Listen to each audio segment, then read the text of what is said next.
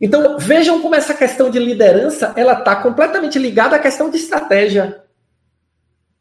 Eu vou, a minha, a minha liderança, ela vai ser tão melhor quanto mais bem definida for a minha estratégia, porque eu ganho propósito.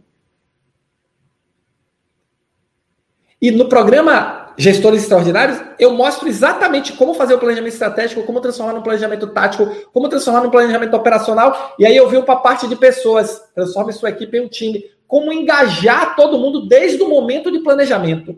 Porque você não vai fazer o planejamento e vai engajar as pessoas depois. Você vai montar uma logística de planejamento que envolva todas as pessoas. Aí você já constrói o engajamento da base.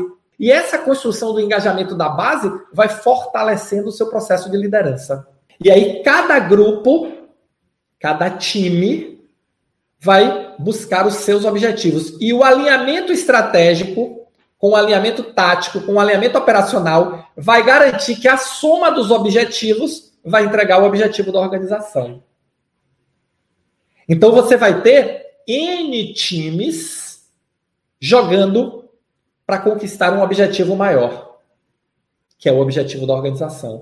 E aí vai ter os objetivos intermediários. Você tem um objetivo da, da, da equipe da ponta, da equipe da coordenação, por exemplo. Eu tenho um objetivo da gerência, eu tenho um objetivo da diretoria, eu tenho um objetivo da organização. E aí você faz o alinhamento estratégico inteiro e dispara o povo para jogar.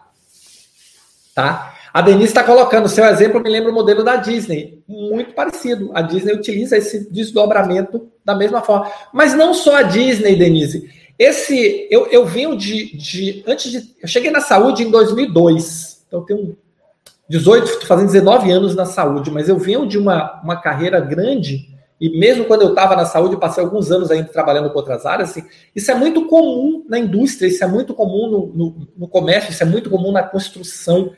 E esse desdobramento é assim: o planejamento estratégico, abrindo um parênteses aqui para falar um pouco de estratégia, o planejamento estratégico das organizações de saúde, ele só é estratégico. As pessoas não têm o costume de fazer um planejamento tático e um planejamento operacional, que é o desdobramento do plano estratégico. E aí compromete todo o processo de liderança, compromete todo o processo de engajamento das equipes. Porque assim, quando você pensa em engajamento, engajar é um verbo que requer complemento. Eu vou engajar em quê? Vou motivar, requer complemento. Eu vou motivar para quê? Então, esse complemento é o resultado, que é o que eu chamo de objetivo compartilhado. E o que é esse objetivo compartilhado? É justamente transformar o objetivo do grupo, do time, no objetivo maior. E aí você vai somando esses objetivos todos, soma todos os operacionais, tem os táticos, soma todos os táticos, tem os estratégicos. E aí no mapa estratégico você identifica tudo isso. Então vejam como liderança tem tudo a ver com estratégia. Vejam como formação de times tem tudo a ver com estratégia. Mas tem a ver também com gestão de pessoas, porque quando eu falo de motivação, de feedback, de engajamento, quando eu falo de premiação, quando eu falo de comemoração, isso tudo tem a ver. O passo 8 ah, já ia dar um spoiler aqui, mas saiu, vai ter que sair agora. O passo 8 do GPS Gestor Extraordinário é comemore, é, agradeça, comemore e aprenda.